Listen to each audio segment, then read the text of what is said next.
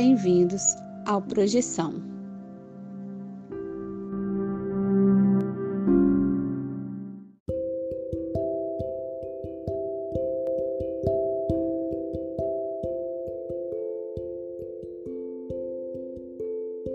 Você já acordou de um sonho e não conseguiu se mexer? Já teve sonhos lúcidos onde você tinha total consciência de que estava em um sonho? E sonhos premonitórios? Ou a sensação de já ter estado em algum lugar nunca antes visitado? Se você tem uma dessas histórias, mande o seu relato para o Projeção Podcast e a gente pode colocar sua história no ar.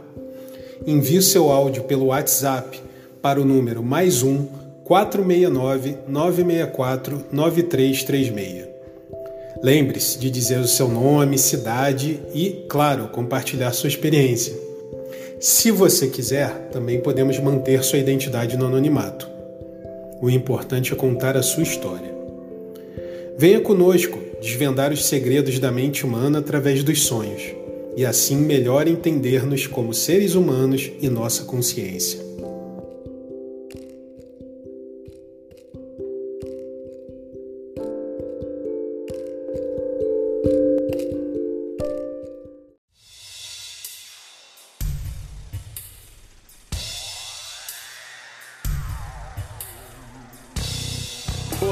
Do bem, olá, trupe do astral. Hoje temos um tema que a princípio pode parecer inusitado, mas você vai notar que tem muito mais a ver com quem você é e com quem nós somos, muito mais do que você imagina.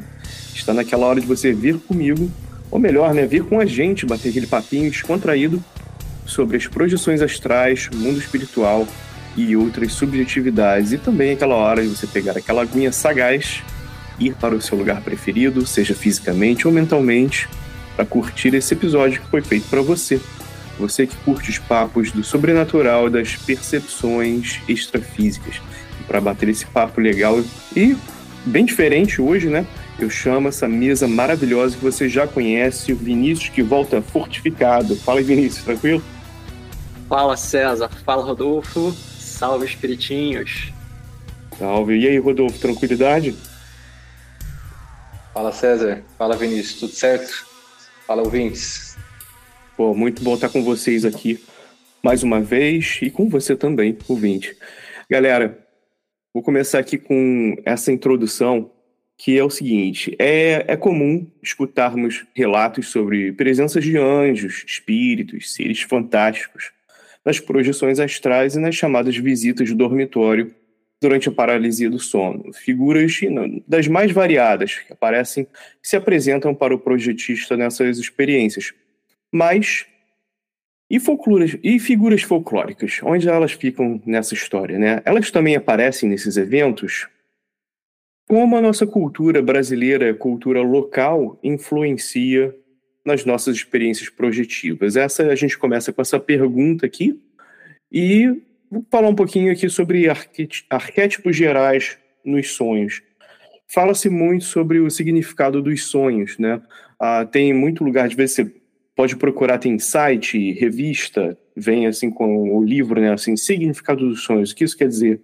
Mas a gente já sabe que tem toda essa questão, né? Assim, um sonho ah, com um pássaro talvez pode dizer algo para alguém em uma cultura específica, e dizer algo completamente diferente para uma outra pessoa, né? Mas ah, e arquétipos específicos de uma cultura local, onde que elas ficam nessa nessa questão? Você já teve alguma experiência desse tipo? Ouvinte, pensa sobre isso. Ou mais complexo ainda, e se você tem uma experiência com uma figura folclórica que você ainda nem conhecia, talvez de outra cultura, que, que existem relatos sobre isso, que é uma coisa interessante. Quais seriam as implicações dessa possibilidade e da veracidade de sua experiência nesse caso? Seriam as entidades reais uma faceta da consciência coletiva como definida por Carl Jung? Então, vou trazer aqui um espaço para essas perguntas e abrir aqui a mesa para o Vinícius. Vai lá, Vinícius, mesa sua. Pô, César, esse questionamento é uma coisa que eu sempre me pergunto também, né? O quanto disso é uma entidade em si própria quanto disso é uma expressão da consciência humana, uma expressão do inconsciente coletivo, né, como o Jung propôs. E aí, quando a gente estava montando essa pauta, na hora que você botou essa, esse questionamento, imediatamente eu lembrei de um relato, né? Ele tem vários relatos assim de análise de sonho de pacientes, mas em específico teve um caso quando o Jung estava trabalhando no hospital de Zurique, um paciente é, esquizoide, ele tinha alucinações, né? E ele via, ele olhava para o sol e ele via uma figura fálica. E aquela alucinação ele permaneceu incompreensível por muito tempo. Até que anos depois, com a tradução e a publicação de um texto é, alquímico barra esotérico do, do período helenístico, o Jung viu que aquele simbolismo ali ele existe, ele fazia parte de um, do culto de Mitra. Então, vários, vários pacientes dele que não tiveram contato nenhum com essa cultura tinham algum tipo de sonho com alguma figura impactante, algum símbolo de algum texto alquímico, de alguma cultura antiga que eles nunca entraram em contato. E aí vem essa ideia, pô, de onde veio isso, né, cara? De onde vem? É muito interessante. Eu já vi casos de pessoas que tá, estão visitando, né, em questão assim de viagem mesmo, viajando com amigos e tal, aí, aí entrar numa dessas ter um sonho e tal, e depois a galera fala, que que é isso, né? Eu tive um sonho e a pessoa, pô, tem, tem essa coisa aqui local, né, e tal, e a pessoa explica, e fica interessante, né? Fica aquela pergunta, tá, será que aquilo entrou no inconsciente da pessoa porque ela chegou a ouvir, não percebeu completamente, mas estava ali informação, ou será que chegou de alguma outra forma, né, cara? Isso é, tem essas complexidades. Agora eu também gostaria de mover e falar um pouquinho sobre imagens arquetípicas folclóricas. Eu não creio que precisamos definir aqui ah, o que é folclore, né, para o ouvinte ou para a mesa, principalmente sobre folclore brasileiro. Mas gostaria de fazer um exercício aqui na mesa e também convidar você, ouvinte, para fazer com a gente. De repente, se você puder pegar um pedaço de papel, se você não tiver como, estiver num lugar, né, de repente você está na rua e tal, pensa aí mentalmente, vou fazer uma pergunta sobre, vamos ver as diferenças regionais, mas também pessoais, sobre que essas figuras representam para você. Então, são as figuras assim mais conhecidas e óbvias assim a, da, do folclore brasileiro. Então, assim, o exercício é pensa talvez em uma palavra ou uma frase que defina para você, tá? O que cada uma dessas figuras folclóricas a representam. Então vamos lá. A, o exercício aqui, em um momento, também vou, vou dar minha resposta, Vinícius e Rodolfo também. E você também, ouvinte, vai pensando aí. Se puder, escreva, né? Saci, o que o Saci representa para você? O lobisomem, a cuca e o boitatá. Vamos lá. E assim, pensando engraçado, né? A gente até falando, é, falando o nome desses ah, dessas imagens folclóricas, a gente pensa, pô, parece uma coisa meio infantil, né, e tal, mas o que, o que elas representam, assim? E pensa assim, pensa no, no lado psicológico, vamos voltar lá para a infância, o que elas queriam dizer para você, né? Também tem a ver com isso, um pouquinho. Então, eu vou eu vou começar aqui, vou começar com o Rodolfo, e vou perguntar para ele o que essas figuras representam. E vamos fazer o seguinte: vamos fazer uh, de um a um. Rodolfo, você fala o Saci, aí o Vinícius responde e eu respondo, e a gente vai voltando assim. Beleza, vamos lá. É, Saci. Logo de cara vem na minha, na minha cabeça uma questão da infância, né, que você comentou agora, e uma questão muito pessoal para mim de fascínio, porque quando eu era criança eu tinha bastante fascínio pelo Saci, por conta das histórias que eu vou contar daqui a pouco. Mas é isso, Saci é, é algo que me dava um medo, mas também me dava um fascínio, eu tinha interesse de saber. Quando era criança até tentei pegar. é isso. Bom, maneiro. E aí, Vinícius, para você, o que o Saci representa? Eu anotei uma palavra que saltou assim imediatamente. Saci, trickster, zoeiro, né? Sacaneão. É, pode crer, isso aí com certeza. E para mim, uh, é interessante porque, ob obviamente, tinha essa, essa visão também do Saci, mas para mim, ele, o Saci, para mim, representa sabedoria. Assim, mesmo sendo, assim, tipo, street smart, né? Tipo, ele, ele é o cara, ele é malandro, né? Tipo, ele, ele sabe, ele é zoeiro, mas ele também ele, ele é sábio. E para mim, assim, a, a coisa mais importante para mim no Saci era sabedoria. E depois a gente pode revisitar isso mais tarde aí, contando algumas experiências. Mas pensa aí você, ouvinte, para você foi diferente? E se você tiver alguma opinião aí diferente, depois envia pra gente, tá? Vai pensando aí e a gente vai continuar aqui com o nosso exercício. Então vai lá, Rodolfo, mesa sua. Beleza, lobisomem, vamos lá. Lobisomem, eu também compartilho de, um, de uma fascinação assim, mas para mim a primeira imagem, a primeira palavra que vem na cabeça é metamorfose e adoração à lua. E também muito filme dos anos 90, anos 2000, que eu cresci assistindo. As crianças da minha rua brincavam de ser super-herói e eu brincava de ser lobisomem, porque eu achava né, a questão dos poderes, de conseguir cheirar, correr rápido, pular, então eu sempre gostei disso.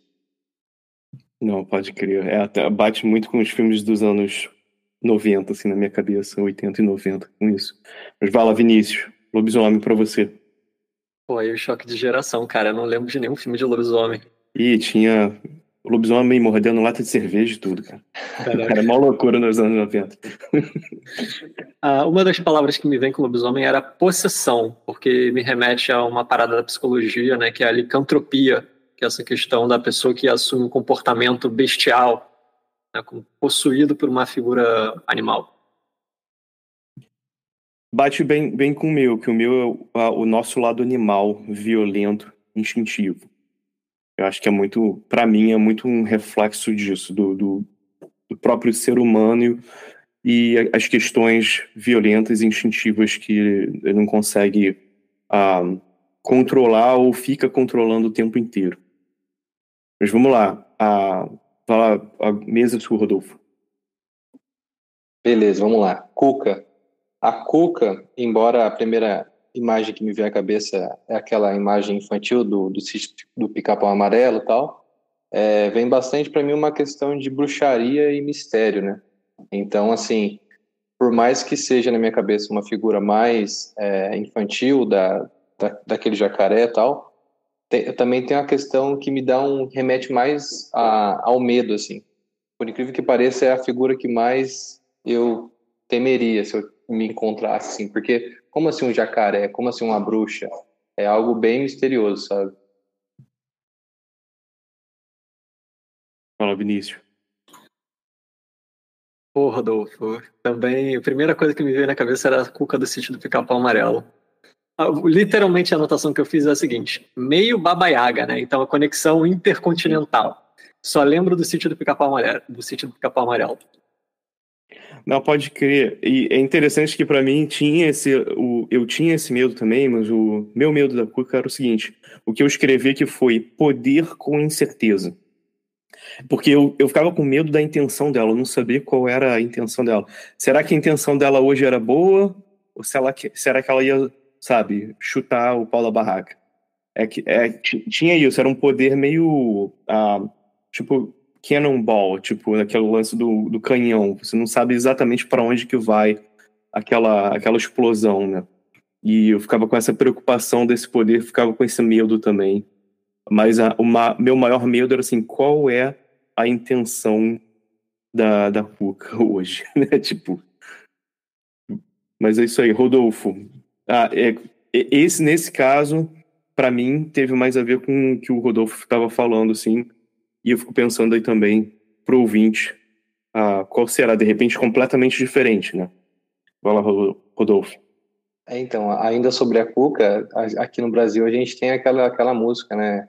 É, Nana Neném, que a Cuca vem pegar, Aí, papai foi na roça, mamãe foi passear, então quem tá cantando a música? Aí quando você tem ali uns 7, 8 anos, você começa a pensar quem que tá cantando essa música para mim, se o pai e a mãe não estão em casa, né? Então por isso que eu acho que remete mais a uma figura que me dá um medo, assim. É. Mas vamos lá, shape, tá... Shifter se transformando na tua mãe tá cantando pra você, né? Você fica, nem a minha mãe aqui, cara. Exatamente, é bem bizarro. Agora, é, Boitatá, né? Para mim, a primeira imagem que, que me vem à cabeça sobre Boitatá, por mais diferente que possa parecer, é OVNI, UFO, né? Porque vários relatos que, que eu já vi, as pessoas não tinham é, uma denominação para dar para o OVNI que estava vendo ali e chamavam de boitatá, que era uma, uma cobra de fogo, né, correndo pelo, pelo chão e também voando tal. E aí eu lembrei de um, de um relato que eu vi esses dias do, do repórter Júlio Ottoboni, que ele foi num podcast chamado Paranormal, e ele contou de um, de um avistamento em Aparecida, nos anos, se não me engano, nos anos 90, onde o, os moradores lá da cidade do interior da roça lá falavam que estava vendo boitatá. E aí eles foram ver a descrição, era uma clássica descrição de UFO, de dissolve, enfim. Foi a primeira imagem que me veio à cabeça, assim, a relação entre boitatá e disco voador. Sinistro, hein, cara? Eu vou, vou fazer meus comentários daqui a pouco, mas vai lá, Vinícius. Nunca tinha feito essa relação interessante, procurarei saber. É, a imagem da, do, do boitatá, né, uma serpente de fogo, me traz assim, fascínio no sentido de beleza, né? Eu acho uma coisa muito bela. E quando eu começo a pensar um pouquinho mais, eu lembro da quando a galera fala de fogo fato, né, que vem do gás dos pântanos e tal, né? Mas essa questão aí dos UFOs eu fiquei curioso a respeito. Cara, essa essa descrição me impactou por alguns motivos, mas de, depois eu vou entrar nesse assunto, porque agora eu vou só ler o que eu escrevi, que foi Boitatá para mim poder incompreensível. Eu sentia como um amigo, mas melhor você respeitá-lo e manter uma certa distância. Era uma questão assim, de respeito a um poder muito grande, um poder de uma certa forma perigoso também. Essa era a minha relação a como eu via Boitatá. Assim, como tantos outros, né, ouvinte, você também deve estar pensando, talvez, em outras figuras. Se você tiver ah, alguma sacada dessa diferente quiser trazer, compartilha com a gente. Agora, é o seguinte. Obrigado, galera. Esse exercício foi interessante e me trouxe aqui uma, uma coisa que depois eu vou voltar com o que o Rodolfo falou, mas eu não vou dar spoiler agora porque na pauta tá mais lá para baixo. Então a gente vai continuar aqui e vocês querem fazer algum comentário antes de mover para próximo? Tá de boa. Beleza. Então a gente vai continuar aqui. Figuras folclóricas nos sonhos e projeções, né? A gente está tá chegando lá. Assim, o que eu queria trazer é o seguinte. Como eu estava falando lá na, intro, lá na introdução, né? A gente falou já muitas vezes aqui sobre experiências de visita de dormitório, né? Você está lá de repente na tua catalepsia, curtindo uma catalepsia. Super legal, você está desesperado, gritando, não consegue se mexer, e aparece aquela figura ah, charmosa, talvez, ali, né, um, cheio de dente no teu quarto, ou não, né, de repente tô brincando, pode ser um anjo, pode ser qualquer coisa, né, pode ser uma coisa legal, benéfica, ah, às vezes não, né, como eu já estava aqui brincando, mas e aí? E se aparece a, e, e para começar, né, que a gente sempre, eu gosto sempre de voltar nesse assunto. Eu ia falar assim, aí se aparece uma figura folclórica, sim, assim como um anjo, assim como qualquer outra figura de qualquer ah, qualquer arquétipo, né? A questão, assim, eu, eu queria só fazer essa pergunta aqui rápida para a mesa, porque não chegava a ser assim uma parte muito grande da pauta, mas é aquilo. Fica aquela pergunta, né? Essas figuras são parte de um coletivo, de um imaginário que está aparecendo ali? Ou será que é, assim, vamos dizer assim, é a figura mesmo? Será que, assim, é o Buita está aparecendo? Ou será que é alguma, digamos, algum espírito se apresentando daquela forma para você? Ou seria parte da sua mente também ali se apresentando de uma forma em separado, tentando você se comunicando com você mesmo. Então eu queria trazer essa pergunta assim, só para a gente fazer uma brincadeira aqui. E vou perguntar para vocês aqui o que vocês acham, assim, no geral disso, talvez de experiência ou de, de ter lido alguma coisa, ou mesmo de ouvir essa, essa possibilidade. Vou começar com o Vinícius. Pô, César, primeira coisa, né, quando das minhas experiências paralisia do sono e tal, é, na não todas as vezes, mas na maioria das vezes em que eu tinha visão de alguma coisa, a minha tendência natural era pensar que era um conteúdo onírico meu, né? Então, eu tendo, eu tenho essa tendência a pensar que, primeiramente, pode ser algo da própria psique, né, da própria mente da pessoa ali. Pode aparecer um boitatá como símbolo, o que, que aquilo representa para você, sabe? Da mesma forma que a gente pode interpretar um sonho. Se a gente ainda é, acrescentar o aspecto extrafísico, né, se você pensar, poxa, esse plano né, de, de realidade ele parece ser moldável pelo pensamento. Continua a questão. Não pode ser algo que você manifestou ali, seu inconsciente manifestou ali.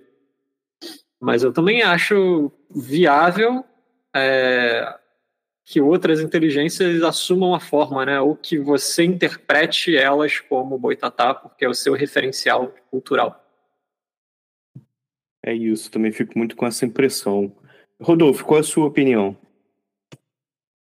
Olha, César, sinceramente, depois das coisas que eu já vi nesses meus poucos 30 anos, é, eu não duvidaria de qualquer entidade, de qualquer relato que a pessoa possa ter, porque realmente parece que a gente desconhece muito da natureza das coisas, do universo, enfim.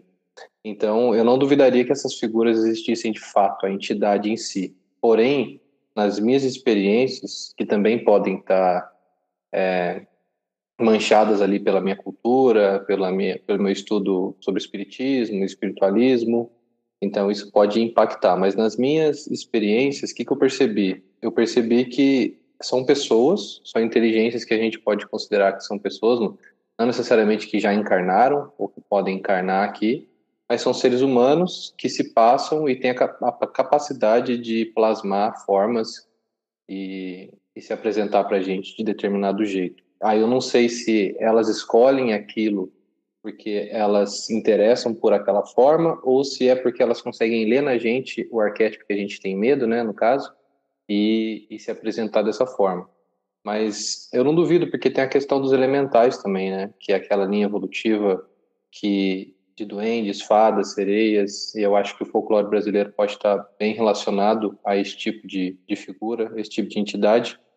Mas para mim, as experiências que eu já tive é assim: ah, os espíritos estavam plasmados numa determinada forma para assustar, e quando eu realizei determinado tipo de passe ou consegui de alguma forma é, olhar diretamente para ele e me impor, aquela plasmagem se desfez e era só uma pessoa.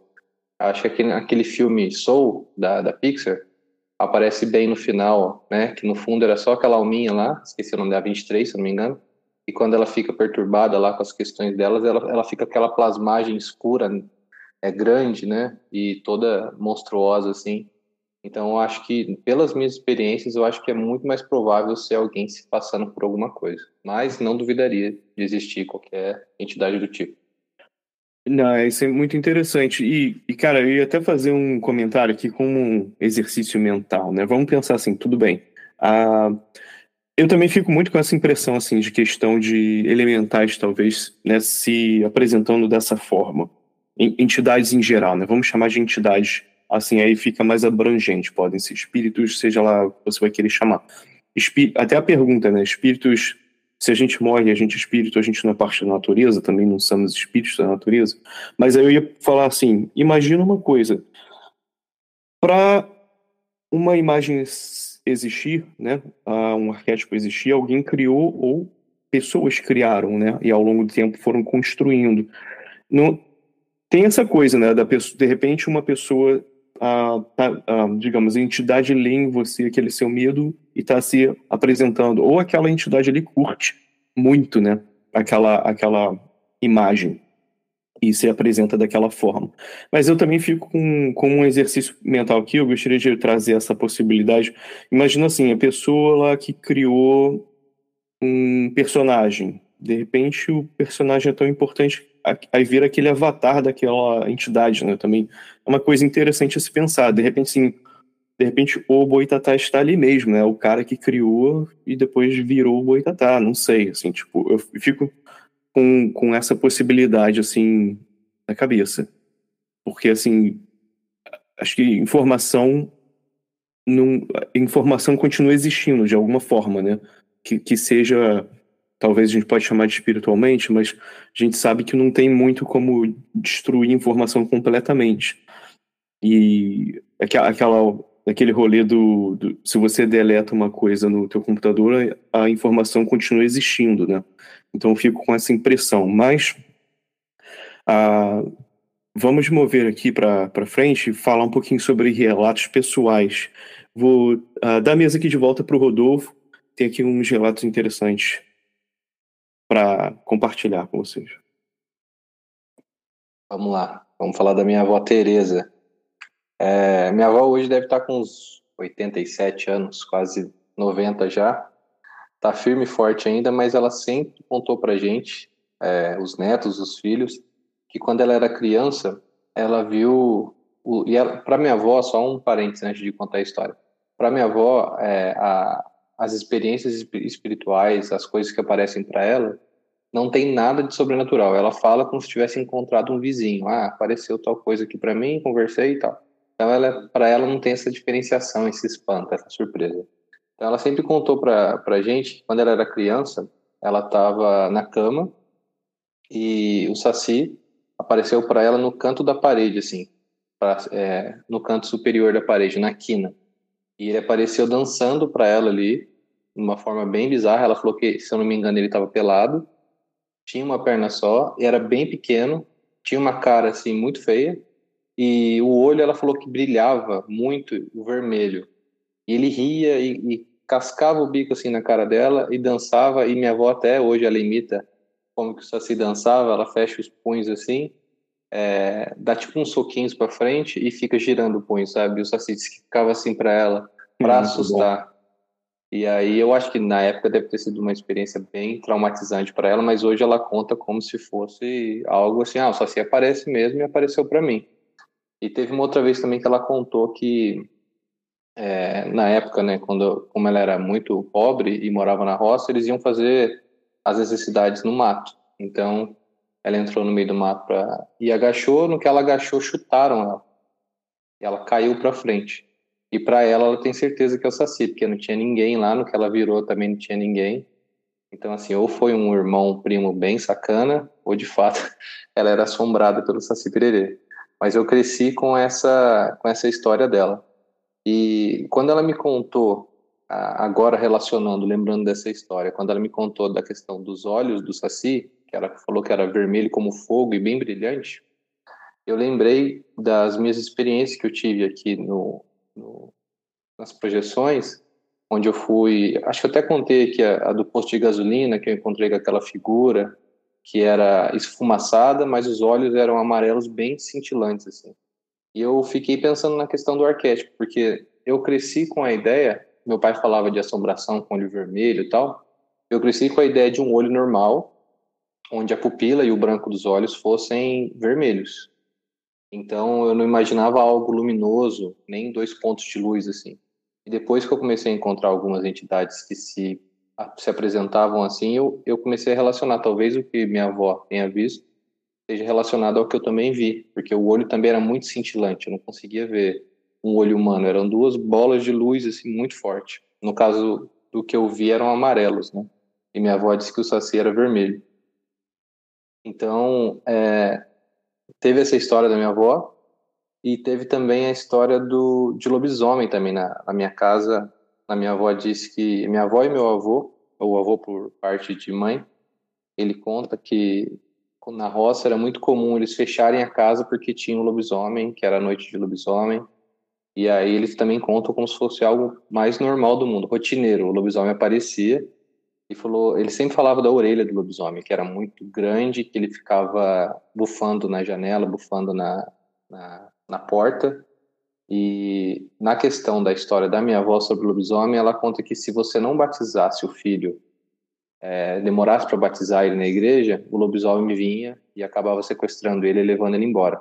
E aí disse que teve um primo meu, que deve ter, sei lá, uns 40 anos hoje, que quando ele era criança, ele demorou para ser batizado e minha tia, mãe dele, e mais uma irmã que estava dormindo com ela, contam, juro de pé junto, que uma, uma figura dessa que parecia um cachorro com uma orelha muito grande, bufou na janela onde ele estava, o meu primo estava dormindo, e tentou de alguma forma entrar na, no recinto para poder levar meu primo. Parece meio infantil, parece meio bobo, mas assim, eu fico imaginando se a gente se depara com uma experiência dessa e conta depois, como é que, como é que as pessoas vão lidar, sabe? Como é que a gente vai lidar com esse tipo de experiência? Então, parece que o folclore brasileiro não está tão distante assim, não é do ah, os povos antigos aqui do Brasil. Pelo menos aqui na, na no sudeste do Brasil, né, onde eu moro, no interior de São Paulo, isso está bem vivo ainda. Cara, eu vejo muitos relatos disso. Eu acho que é uma coisa bem brasileira, se você for parar para pensar assim, ah, ou acho que nem, nem parar para pensar, acho que já muitas vezes vem automaticamente muitas histórias mais, mais antigas, né, do pessoal mais velho, e faz parte da nossa vida também aquela coisa, uma coisa se perde na casa e fala, ah, foi Saci, né, e tal. Ah, cara, eu moro aqui, ah, longe pra, pra caramba, né, aqui perto de Seattle, e alguma coisa some aqui em casa, né, minha esposa americana já até brinca, foi, foi Saci, falou, pô, sumiu o negócio, Saci. Mas, tipo assim, é interessante que eu fico pensando essa coisa também. Você falou, Rodolfo, parece uma coisa ah, infantil falar, pô, o, o Saci tá ali, o, o... mas é aquela coisa. Quando você está tendo algumas experiências que são paranormais e você. É, fica aquela pergunta: é a gente um, interpretando com folclore ou é a experiência se apresentando como folclore pra gente. Porque você pode ter, ter aquela história, você tem a história de poltergeist, por exemplo. Você tá ali de boa, de repente as coisas começam a cair, começam a acontecer umas coisas esquisitas. E se essas coisas que estão acontecendo acontecem de uma forma para te uh, comunicar assim como como uma certa entidade que tem a ver com aquilo, né? Então assim não é, eu aí eu fico pensando não é só o imaginário da pessoa, então tem uma comunicação, né? Se eu, por exemplo, se eu chegar para brincar contigo e, sei lá, começar a, a pegar as coisas e sumir na tua casa, né? Ah, você vai, vai interpretar aquilo como, né? Você pensa, pô, então é saci. Então, eu fico pensando sobre isso. Mas vamos lá. Ah, o Rodolfo, você, você queria fazer algum comentário antes de mover? Até esqueci de comentar sobre isso. É interessante que todos esses relatos que aconteceram aqui na minha família, é, eles aconteceram à noite e na cama. Então, assim, muito provavelmente pode ser no momento de catalepsia, né, onde você está meio lá, meio cá, e aí ap aparece tanto a questão da, daquela atmosfera onírica, né, que você consegue enxergar e moldar e criar as coisas que o Vinícius comentou, quanto entidades se apresentarem também. Então, eu não acho muito difícil esse tipo de, de coisa ter acontecido nesse meio termo entre mundo espiritual, astral e mundo físico. Não necessariamente uma materialização no mundo físico. É aquela coisa, né? Por exemplo, se eu tô, assim... Isso eu, eu concordo completamente, assim, muito de lance de acontecer em catalepsia, eu acho que é bem mais comum. Mas também acontece, né? Você, de repente, tá, por exemplo, os relatos, a pessoa tá andando, aí vê um cachorro preto num lugar que não devia ter. E depois aí some naquele mesmo lugar. Aí você fica com aquela com aquela questão ali, alguma coisa se comunicando e mandando uma mensagem de uma forma que você vai entender, ou, ou brincando com você com, com esse arquétipo aí, né? Talvez folclórico, já pensando no lobisomem. Aí fi, ficam essas questões. Eu acho interessante. E, e eu acho mais interessante assim a questão de não mais uma oportunidade para não focar no medo, né? Mas para focar assim, por que, que isso está acontecendo? Será que é o meu inconsciente tentando falar comigo? Ou é uma coisa espiritual também? Porque é legal, né? Também dar uma olhadinha e ver se você assim, pô, estou sendo assombrado e ficar desesperado. De repente também tem essa coisa, antes disso pensar, pô, será que tem alguma coisa ali ah, do meu inconsciente tentando se comunicar comigo? Ou se, vamos dizer, se são espíritos mesmo, né? Também vou, vou, vou pular aqui do muro, lá, sem, sem medo de cair na grama. São espíritos, estão falando comigo, e o que eles querem dizer com isso? Porque eles estão tentando ser óbvios, né? De repente eles estão ali e falam assim, não tinha mais óbvio, assim, mandou um videozinho para você, né? Mandou o um videozinho, botou a figura, botou o balãozinho com, com a palavrinha e tudo. Mas fica aí, né? São essas questões. Agora eu vou contar para vocês ah, três, três causas aqui, já que a gente está falando de folclore, né? Então não são relatos, são causas. Cara, para mim, assim, que acontecia muito era ter, na infância, ter catalepsia e com a presença, presença do saci.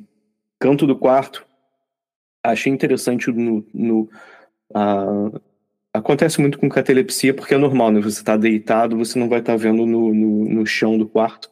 Normalmente você vai ver no, no, no, canto, no teto. Mas eu lembro muito de estar, na verdade, no, nesse caso, no canto, em um canto do quarto, mas tipo no chão, o Saci ali, e falando algumas coisas e dando dando uns bisus. Eu achava isso interessante. E eu não ficava com medo, que eu achava. Ele chegava assim, tipo, para dar uns toques mesmo e, e, eu achava isso interessante, eu ficava fascinado, porque eu achava o Saci assim, pô, era, era o cara inteligente, era sabedoria. para mim, eu acho que tinha essa a relação por causa disso.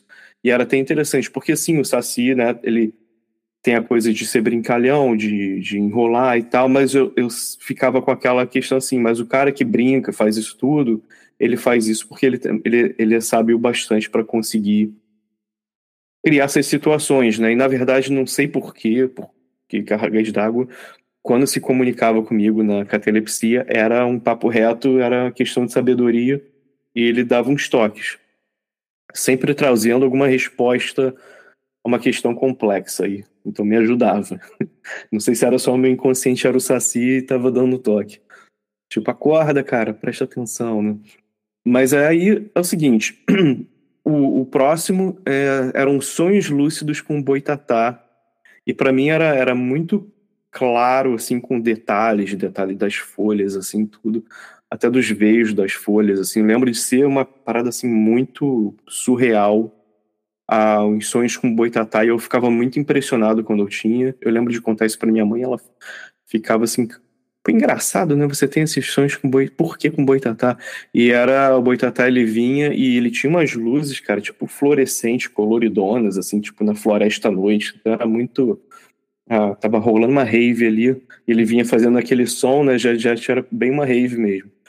E ele vinha trazendo alguma informação do futuro porque era engraçado que ele vinha na, no sonho ele vinha numa trilha ele vinha lá de longe assim na trilha no meio do mato então, assim, a minha ideia é que ele estava trazendo uma informação lá da frente do futuro da trilha, ah, de uma trilha que eu ainda ia caminhar, assim como um presságio. E eu ficava muito com essa impressão, assim, eu, e alguma coisa vai acontecer porque eu tive o sonho com o Boitatá. E foi interessante que você falou isso, a Rodolfo, mais cedo aí do Boitatá, que eu não sei se é coisa dos anos 90 e tal, mas, é, cara, eu lembro de ter um sonho claro com Boitatá, nesse esquema que eu estava te contando. E eu lembro que ele aparecia e ele virava uma luz, tipo mãe do ouro, né? Virava uma luz e saía voando. E no dia seguinte eu acordei e tal, contei aquele sonho e tal, fiquei viajando naquilo.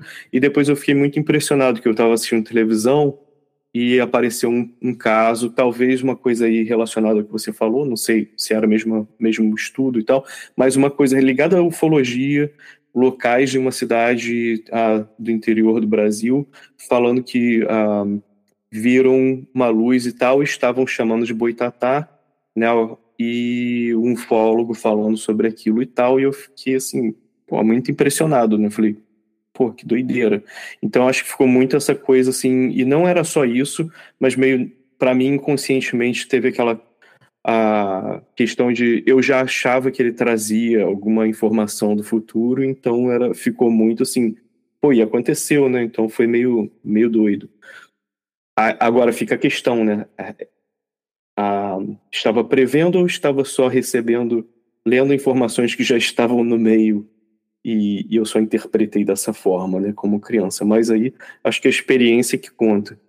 Agora eu vou contar o último, que são. Ah, por isso que eu, quando você contou aqui, eu fiquei meio arrepiado, assim, falei, epa. Mas aí ficou essa pergunta: será que era coisa de TV nos anos 90 também? Fica essa questão. So, eu vou ficar aqui duvidando de mim mesmo, que eu acho que é uma boa. Sonhos lúcidos, também com lobisomem, a, na verdade, eu me transformando né, a, nesse ser E no caso, eu já interpretava na época essa experiência como o meu lado animal, como eu falei. Ah, tinha a ver muito com a expressão sem limite do reflexo da violência humana, em que eu estava observando ali no meio, né, que eu estava inserido, crescendo no Rio de Janeiro, né? Aquela questão de ah, de repente você vê muita violência, mas também se conter a, como, como ser humano e também aquela coisa, né? Também jovem, a, refletindo aquela violência da sociedade para sobreviver, mas também muito hormônio, né? Pressão alta talvez tenha ajudado nisso tudo. Mas era, era interessante, era aquela coisa de sonhar que tá correndo por quilômetros e tal, né? Tem aqueles poderes bem animalísticos e tal, pular alto e tal. E às vezes nessas uh, que, eu, que chamando de sonhos lúcidos, mas às vezes eu tinha a experiência de tipo de a projeção no etérico, que tipo, eu tô com, comparando isso falando etérico, porque às vezes eu tava indo em lugares que eu ainda não tinha ido na cidade, e depois eu ia nesses lugares e falava, pô, o lugar tá aqui, eu conhecia as ruas. Eu achava isso meio doido. Não eram não era sempre, e também fica tranquilo, não sou lobisomem, porque tem aquela coisa, tem que ter sete, como é que é, sete, a, nascer sete meninas depois do, sétimo filho, sei lá, é homem, então não, não, é o caso, só tem eu e minha irmã. Então não sou lobisomem, não. Mas, mas é interessante, né? Agora, por quê? E para mim era muito essa coisa, da, da era um, uma forma que eu encontrei, talvez meu subconsciente se encontrou de expressar a, a questão, né, e o, a problemática da, da violência e o lance está crescendo, né, tá com hormônio e tal, aquela coisa toda. Mas ah, fica aí, né? Algum, algum comentário para a gente mo, mover aqui para as conclusões finais? Ô César, é muito interessante isso que você está contando. Eu lembrei que a gente falou dos filmes dos anos 90, né? Tem o lobisomem americano em Londres, o lobisomem americano em Paris, aí você é o lobisomem sul-americano nos Estados Unidos, olha só. Putz, era tipo é, o lobisomem na. Em Realengo, o lobisomem na Baixada, sei lá, em Jacarepaguá. Mas aí Vinícius também tem caso para contar. Não posso, posso é, não pode tenho. Mas é, esse, esse último relato do sonho com o lobisomem me lembrou que, que eu nem pensava em contar, né?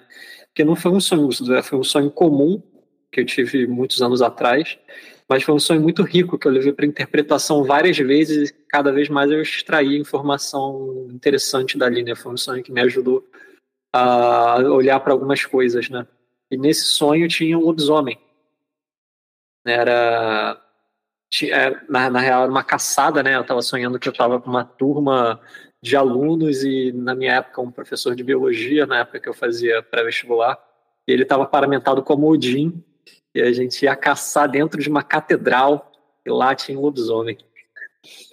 E também, violência pra caramba no sonho e eu acordei, tipo, com adrenalina. E, curioso, né? O padrão né, de, de violência, agressão e, e a figura do lobisomem. O que eu interpretei desse sonho dentre outros detalhes, era a minha relação com as minhas emoções na época, né? Porque a catedral me remeteu muito à emoção, porque a catedral me lembrou do, do Ais de Copas do Tarot de Marsella, que tem uma catedral em cima da taça, né? Sim. A igreja é uma representação do feminino, né? Simbólico, das emoções e tal, dos sentimentos. Dentro da catedral tinha água, mais ou menos assim, a altura do calcanhar, e a água estava suja, né? E água, para mim, me remete à emoção.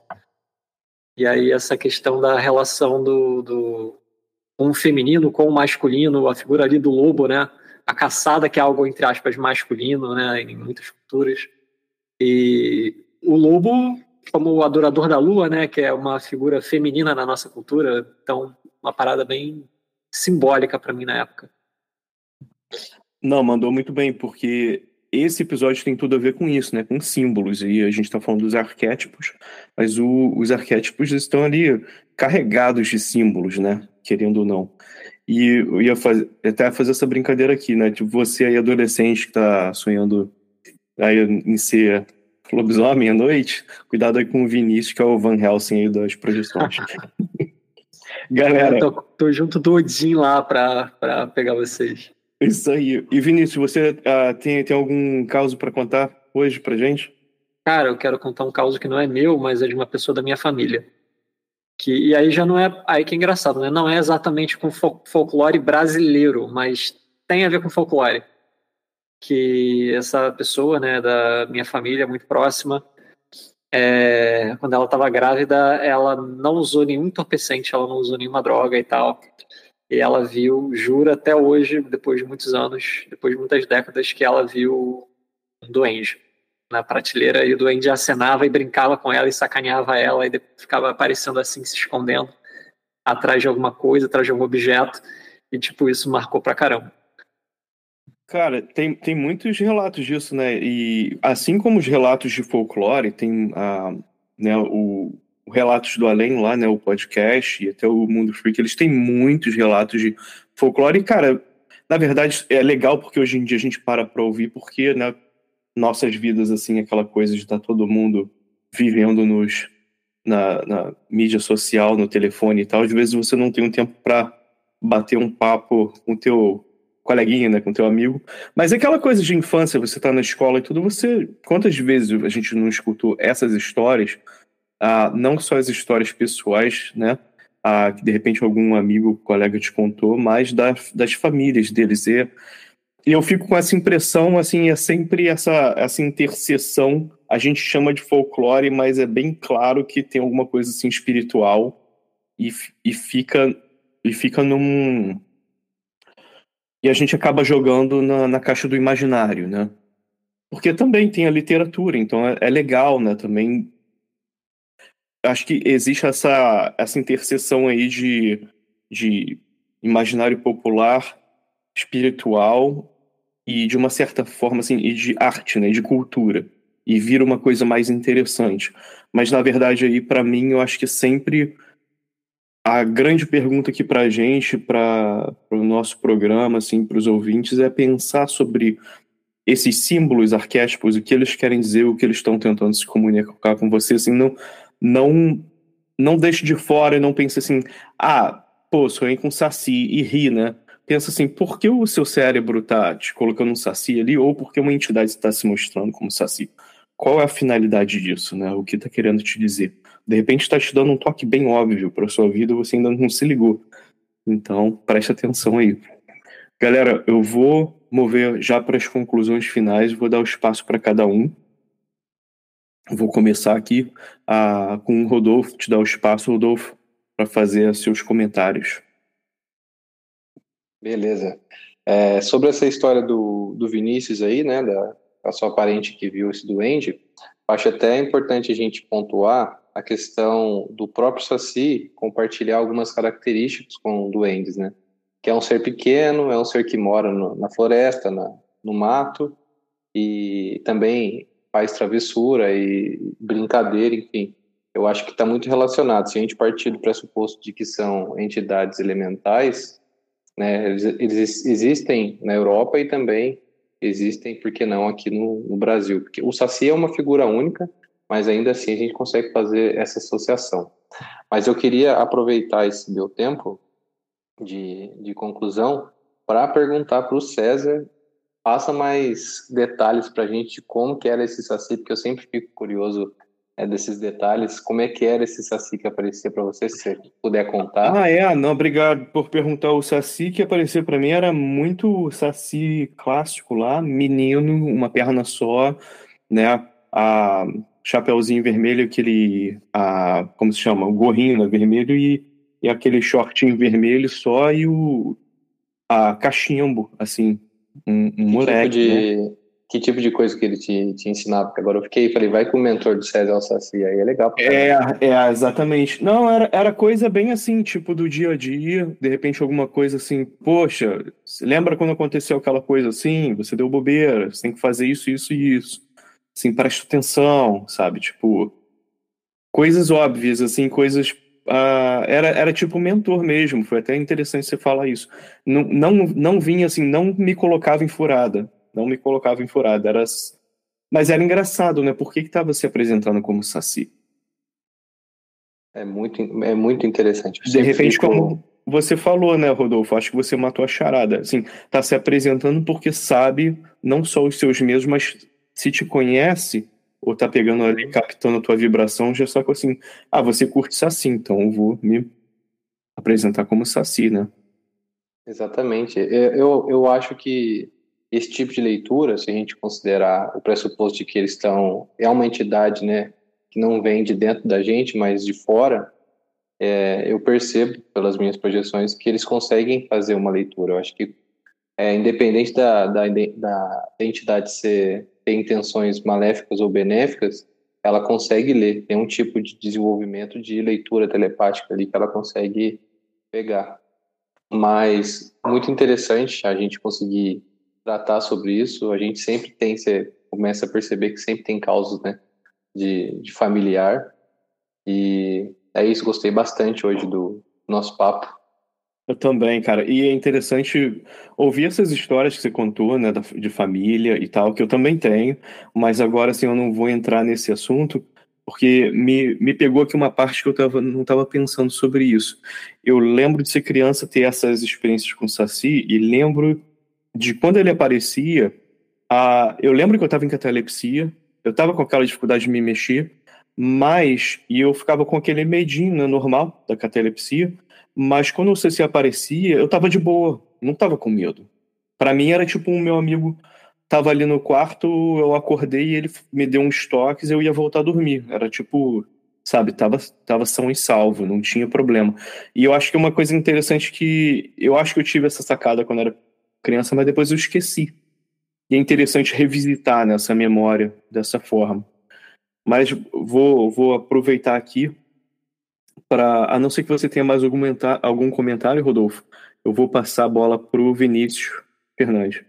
Só, só mais um comentário a respeito disso que você falou de ficar tranquilo depois que aparecia, mesmo sendo saci. É, até uma dica mesmo para quem está tendo projeção, que assim, a entidade muitas vezes ela pode aparecer de uma forma que teoricamente poderia te assustar, mas se a intenção dela for boa, é, você não vai ficar com muito medo. E se a entidade tiver uma má intenção, ela pode estar numa, num formato da, da sua mãe. Se ela tiver uma má intenção, ela vai te causar medo. Então, acho que é interessante a gente ter esse tipo de, de percepção, sabe, na hora. Mas é isso, só isso. Não, muito bom. Olá, Vinícius. Pô, galera, bacana. César, esse é seu relato do Saci. Na hora que você narrou, eu lembrei de uma parada que eu li ontem, quando eu estava tentando encontrar aquele relato do paciente do Jung. Aí eu encontrei uma parada sobre os arquétipos e tal, e eu vi que tem um autor junguiano que pola, é, coloca os, alguns arquétipos clássicos e polariza, né? Faz tipo, esse aqui faz par com esse, tipo, pai faz par com a mãe, etc. E aí o, o arquétipo que fazia par com o trickster era o velho sábio. Aí eu fiquei, caraca, realmente a, o zoeiro tem o, tem o aspecto de sabedoria ligado e a experiência do César com ele foi do, do outro polo, né? Que interessante. A gente nem tá pensando nisso aí a coisa acontece. É interessante você, trazer esse ponto, Vinícius, que aí adiciona para essa. Como a gente interpreta isso, né? Como seres humanos, uma pessoa lá. Que o Jung estava trabalhando uma cultura completamente diferente, ainda ter essa visão, né? Do trickster ser o cara o brincalhão seu sabe. Mas então vou aproveitar aí, Vinícius. Algum outro comentário que ficou de ser feito? Algum abraço que você gostaria de mandar? Aliás, vou voltar aqui para o Rodolfo, talvez ele tenha um abraço para mandar. Mandar um abraço aí para todos os amantes do folclore brasileiro e indicar a série da Netflix, Cidade Visível, que está na segunda temporada agora e trata sobre, pela primeira vez, eu acho, uma, uma produção grande assim sobre o folclore brasileiro. Não, e maneiro, né? Muito bom. Eu, eu assisti, esse aí também recomendo, e eu achei que eles fizeram um trabalho bem melhor na, na segunda uh, temporada aí. Então, maneiro. Vinícius, algum abraço que você gostaria de enviar, algum comentário que ficou de ser feito? Eu quero mandar um abraço para os meus dois consultores de psicologia junguiana que me ajudaram a pesquisar aqui o caso do, do paciente do Jung, a Laila Ferreira e o Ricardo Puzzi. Um abração para vocês dois. Oh, valeu, grande abraço, Ricardo, grande abraço, Laila. E eu queria também aqui perguntar para você, ouvinte, esse assunto aí, que a princípio é inusitado, a gente vai chegando a essa conclusão, que também, de uma certa forma, também bem comum. Você, ouvinte, tem algum relato específico de sonhos ou projeções astrais com a presença de figuras folclóricas? Né? Não só de sonhos, e até como eu falei, até mesmo assim de uh, aquela questão de sonho lúcido, mas de repente, assim, na tua vivência mesmo, um, um fato que aconteceu e você ficou com essa dúvida, e uma coisa parece espiritual ou, ou folclórica, e você ficou com essa dúvida, de repente a gente troca essa ideia e chega a alguma conclusão. Mande a, a experiência aqui pra gente, pra gente bater esse papo. Talvez até uma experiência com catalepsia, né? Paralisia do sono com alguma figura folclórica. Eu fico interessado em saber essas histórias. Se você tem uma delas, envie esse relato para o nosso WhatsApp, mais um 469 964 9336, mais uma vez, mais um 469 964 9336. E aquilo nunca se esqueça. Continue viajando para encontrar a si mesmo.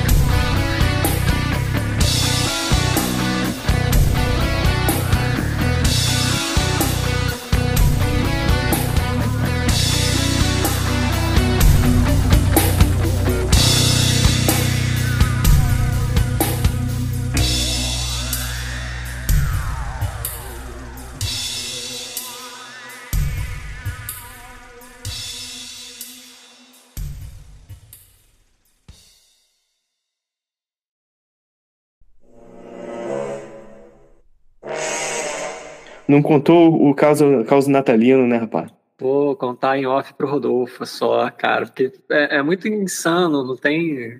Pô, fiquei até assim, caraca, Papai Noel, bicho. Essa aí eu, eu já vi vocês comentarem várias vezes sobre esse Papai Noel e eu quero saber.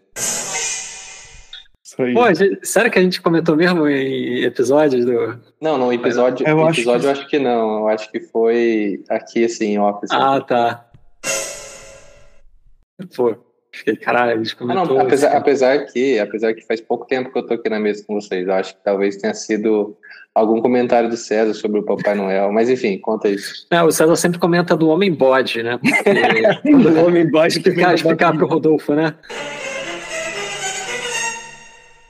É, uma vez eu contei em off que na minha adolescência eu fazia uns exercícios para abrir clarividência. Assim, quando eu tinha 12 anos, eu fui no Centro Espírita pela primeira vez, um santo kardecista.